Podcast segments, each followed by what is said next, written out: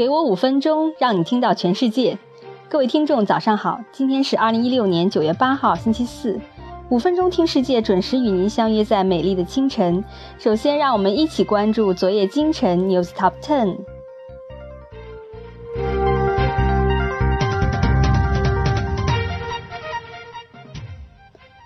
通用电气以十四亿美元的价格收购两家 3D 打印公司。微软启动英国数据中心云服务。新西兰成为全球房价上涨最快的国家。英国和澳大利亚举行初步贸易会谈。香港九龙仓集团出售电信业务，交易价格达十二亿美元。中国光启科技公司将投资十五亿美元发射太空气球。Printerist 聘请新任工程主管。LG 推出全新旗舰产品 LG V20。AT&T 拒绝为三兆以下带宽用户提供低收入者折扣。Stanhope 三十八亿美元的美国梦。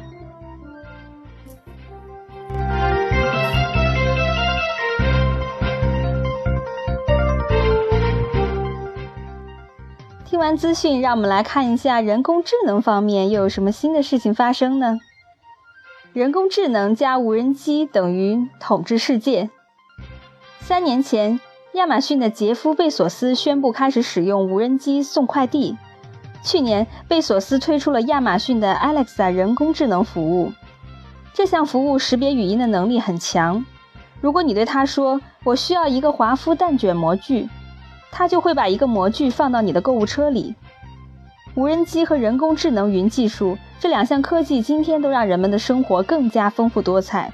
不过，在未来几年里，亚马逊或是其他公司将会把它们结合在一起，演变成为一项如同看门狗一样重要的科技产品。现如今，无人机的炒作程度比 Kanye West 的专辑还高。八月底，美国联邦航空管理局实施了一系列规定，对无人机进行了法律上的约束。联邦航空管理局对无人机的支持立场，引发了无人机发展的繁荣态势。有预测说，一年内美国将有六十万架商用无人机，创造十万个就业岗位，并毫无疑问地激发上百万份公司简报，描述无人机行业的发展情况。人类已经见证了无人机拍摄房地产视频，在人群上方拉起宣传旗帜，以及为农民检测玉米地。在过去的一年，无人机销量翻了一番，无人机创业项目的投资额达到了十亿美元。然而，无人机仍然是一项边缘产业。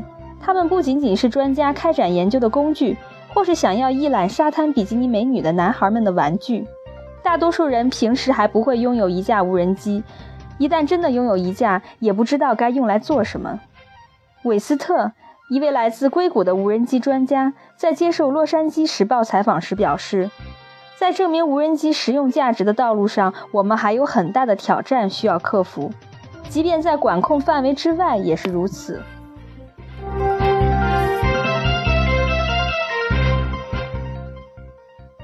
无人机的局限性很明显，它们比较笨拙。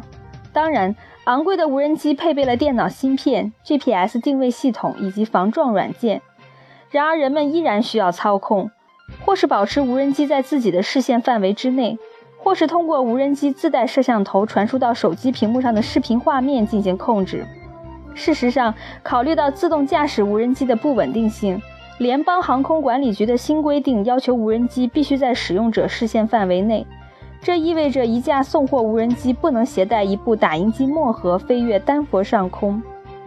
但是，当无人机载有高级人工智能和语音识别技术，人们便不需要再像现在这样操控它了。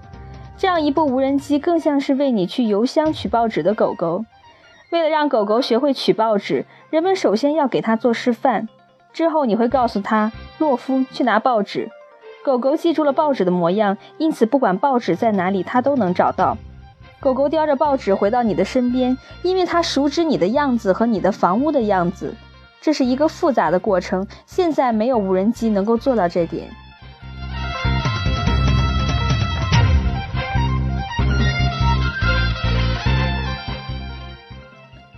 然而，为家用无人机添加智能学习功能，将会极大的改变我们的做事方式。假设我们为你的无人机取名叫洛夫，你可以对它说：“洛夫，去药店取芭比的药。”洛夫将知道药店在哪，并将药取回。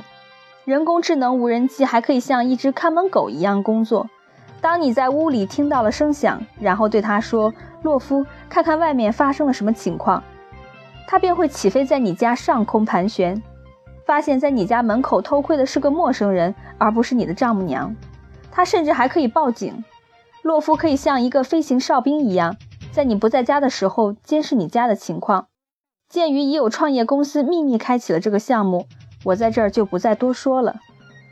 比狗狗还聪明的家用无人机的想法让企业家们蠢蠢欲动。不过，他们的想法会在商用无人机上首先实施。这会波及到几乎所有行业。如果无人机被用于运送亚马逊的包裹、多米诺的披萨、加拿大邮局的乡村邮件，他们必须要学会导航、避开人群，并比狗狗的识别能力更强大。急救中心的工作人员可以向洪灾地区发出一批人工智能无人机，寻找幸存者和需要帮助的人。无人机还可以在建筑工地上空盘旋，识别工人的语音指令。送去他们所需的建筑材料和零件。一位未来主义者甚至猜测，无人机能像蜜蜂一样为果园授粉。无人机的发展有着无穷无尽的可能性。世界最大的无人机制造商中国大疆最近发布了最新款无人机幽灵四。这款无人机可以识别一些物件，通过训练可以跟随人类行走，像一只小狗一样。一家名为 AirMap 的公司正在收集地球上所有领空的数据，包括隐私权和安全信息等，以便无人机可以知道哪里可以通过，哪里是禁飞区。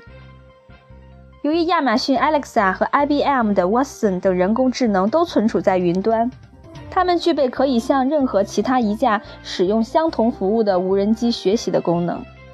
具有高速无线连接功能的无人机可以用这种方式学会各种技能技术。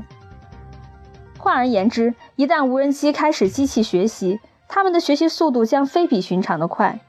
唯一的悬念在于，究竟谁会第一个提供这种服务呢？亚马逊、谷歌，还是来自监管限制较少的中国或是印度的公司？日本在研发智能关怀机器人方面已经处在领先地位，这些机器人能够为该国日益增加的老龄化人口提供健康关怀。如若为他们增加一些驱动程序，关怀无人机将就诞生。狗狗们要警惕了，这些人类最好的朋友将会像报童一样变成过去式。